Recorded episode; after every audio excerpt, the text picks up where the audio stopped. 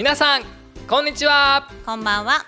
アロマを愛しアロマにしか愛されなかった男ゆきロンドンウィズアロマ代表アロマ社長こと石川祐希と。補佐役のアロマ部長磯村美也です。ZIPFM ポッドキャスト。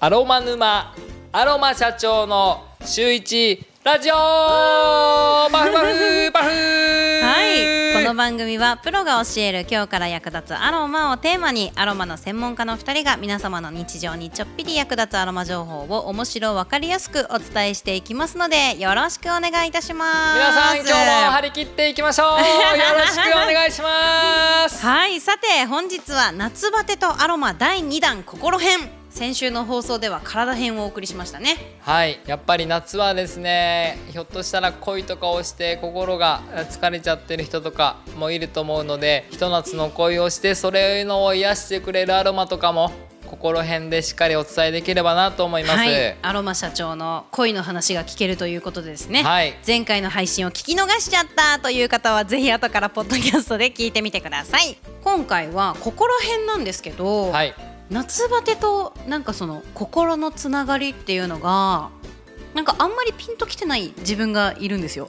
はいはい、頭が痛くなるなとか汗が出にくいとかなんかこう体温が上がりすぎちゃうとかはすぐわかるんですけど、はい、心の乱れとか癒しって、はい、なんかこう何が原因でなってくるとかってなんかその目的からちょっとえなんかピンときくるのあります？うんまあ僕はですね要するに夏ではしゃぎすぎちゃったから ちょっとこう寂しいな。疲れた？というか寂しいな。みんなこう楽しいお祭りの後とかはやっぱりこうなんか寂しいなとかっていう心の寂しさがあると思うんですけども、うんうん、まあそういうのが社長の恋の話が聞けるって思って今日来たんですけど。あありがとうございます。もう 夏もね 夏もいっぱいアロマたちに愛されて愛してそれしかないんですけどもそれが寂しい。ちょっとよくわかりませんけど。ただアロマはいつもそばにいてくれるのでいいんですけど。まあそういう意味では僕はもう毎日アロマに恋焦がれておりますので。やっぱねちょっとアロマ社長変わってるんで。まあね夏バテの心に関しての部分はやっぱりあの前回もお話しした自律神経の乱れが心の乱れにやっぱり一番つながるんじゃないかなって私は思います。確かにそうだ、うん、理論的にもやっぱりそうだよね。全てはここにつながってきてしまうので、うん、そうですよね。なんかその自律神経の乱れってよく聞くと思うんですけどそれ一体何って多分思ってる方もいると思うので、はい、まあ、その具体的な主な症状をちょっとお伝えしてみます、うん、本当によく聞くやつばっかり、例えば睡眠障害、はい、これもね自律神経の乱れ。あとは不安やイライラ。これあのアロマ社長の言う恋焦がれに寂しい。ああそうだね。不安になっちゃうもんね寂しさでね。自律神経の乱れではなさそう。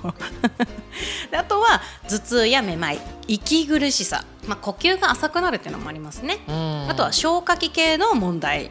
え心の動悸頻尿や夜尿冷え性や汗をかきやすい、うん、疲れやすい倦怠感、うん、この辺りが自律神経の乱れで見られる主な症状、うん、ってなってくるとやっぱり戻ってくるんですけどリラックス効果心の癒し安眠効果ですよね。不眠改善、とかにな結局戻ってくるものが多いですね、多いのとあと自律神経は前のエピソードでもご紹介したように副交感神経と交感神経のコントロールを自分でできなくなってしまうのでそのため自律神経の乱れとかそういうものを天然アロマの力を使って、まあ、正常な状態に戻すようにサポートしてあげるのが天然アロマのいいところになります。まあ、ただお薬ではないのでそこだけは間違いないように、思っていただくといいかなと思いますね。まあ、ラベンダーとか、まあ、カモミールローマンとか、うん、そういうのは、まあ、今まで紹介してきたと思うので、はい、まあ、よかったら、まあ、特化してきたものは今まで紹介してきたじゃないですか、はい、安眠とか不眠の改善はこれですよとか、はいあの紹介はさせていただいてきたので、まあ、はい。よかったらなんですけど、はい。違うアロマああそう聞きたいな、そうそうせっかくならばやっぱり夏バテの心を癒すアロマ、はい。今日は3つアロマ社長のおすすめをお伝えさせていただければなといいですね。思います。はい。ということでアロマ社長の自律神経の乱れを改善するアロマ。はい。3つ。はい。そこ行くんだってはいいうマニアックなやつ聞きたいな、夏バテの心にお癒しの香り。第1位はプラプラプラプラプラプラプラプラプラプラプラプラヒノキ。えー金ちゃんとね夏でこう舞い上がってしまった心とか整いきれなくなってしまった心を、まあ、安定させる意味でもヒノキ。いい。もう本当にねこれはスーッと吸い込むとあーっというため息となんか温かさを感じるぬくもりを感じるのでやっぱり木の香りってすっごく落ち着きますよね。落ち着く丸くて優しくてスーッと本当に肩の力が抜けて夏の激しい心をうん。そっと撫でてくれる感じの香りですね。すごいいい香りですもんね。なんかあの一気に森林浴ができてるんじゃないかってもう全身で感じられません？鼻から香るだけで、うん、感じれる。感じれますよね。全身に浴びてる感じですよね、別に本当にお風呂に入ってるわけでもないしなんか本当に森にいるわけでもないのに森のそのヒノキに囲まれている感じが一瞬にして体感できるの私ヒノキすごい好きですね。いいですね。続きまして第2位。第2位はパラパラパラパラパラパラパラパラパラパラパラパラパラパラパラパラサンダルウッド。いいいいチョイスですね。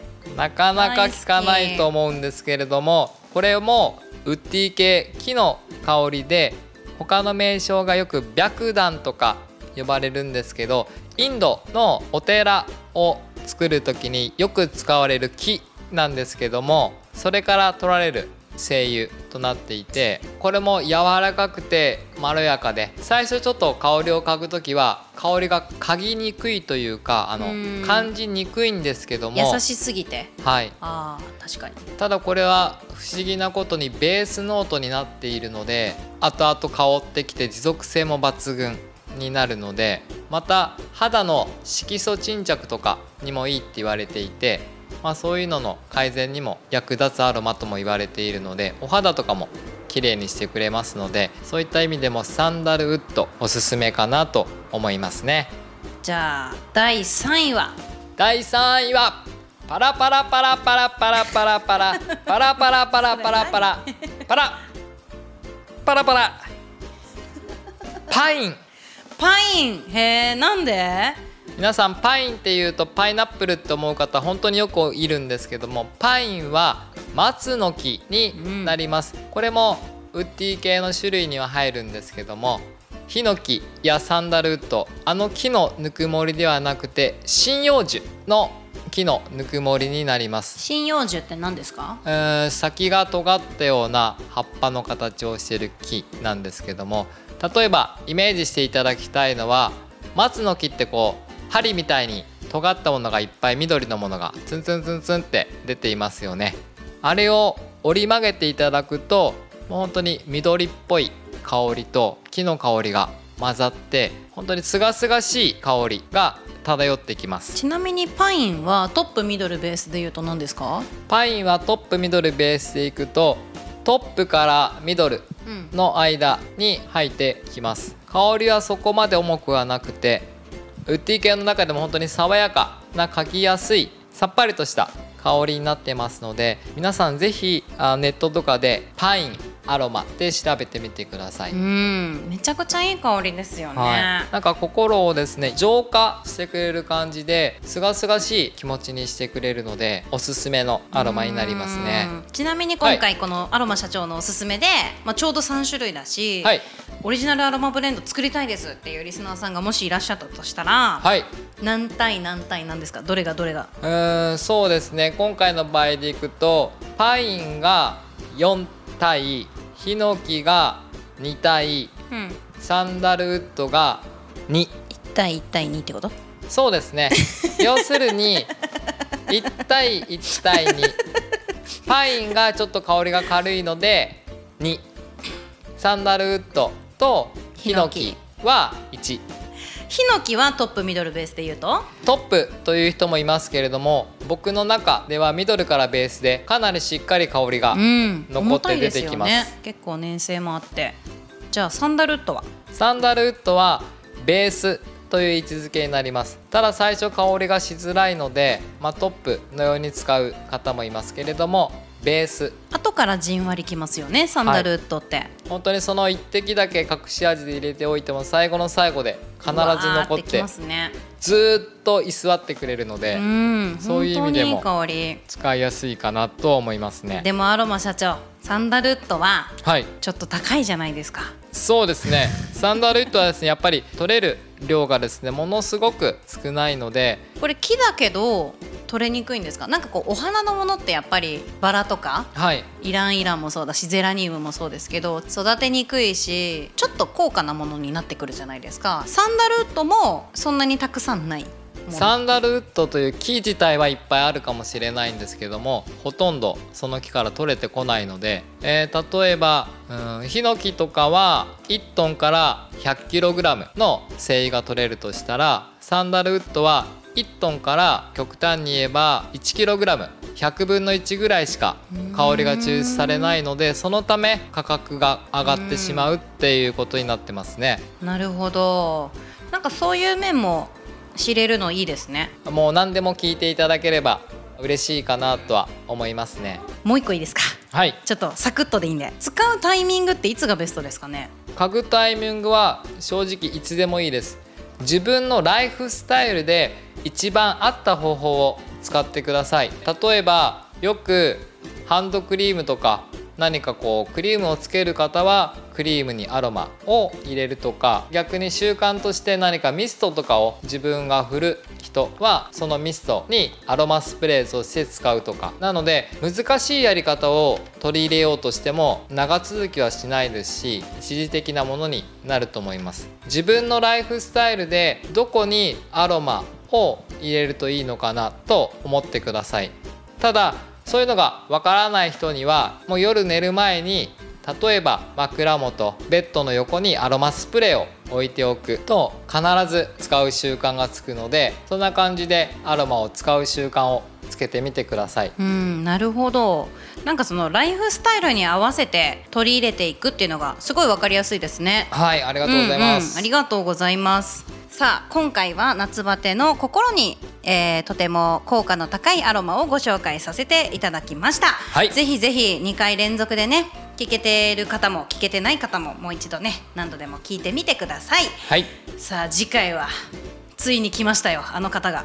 はい。アロマ社長。そうですね、待ってました。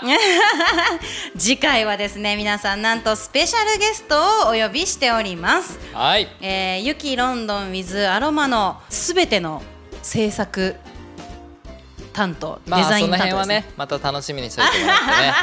あんまり言い過ぎちゃうとね、まあ、そうですね。アロマもですけれども、まあ、耳からも今回癒しをお届けさせていただけますよね今回ね。そうですね次回ね。なんですよ声が。なので楽しみにしていてください。そしてもう一つ、えーアロマ社長から重大発表がありますのでそちらもぜひぜひ楽しみにしていてくださいこの番組ではリスナーの皆様がアロマセラピーについて今よりちょっぴり深く知っていただき人生がより生きやすくなることを願ってお届けさせていただきます。毎週水曜日の夕方頃に配信させていただきますので応援の意味も込めて番組のフォローをぜひぜひよろしくお願いいたします。お願いします。はい皆様からのご質問にもですねどんどんお答えさせていただきたいと思っております。ご質問のある方、えーメッセージを送りたいなって思ってくださった方も概要欄にあるリンクからぜひぜひよろしくお願いいたしますたします,ます。はいそれではまた来週。Have a nice aroma life じゃあねまた来週。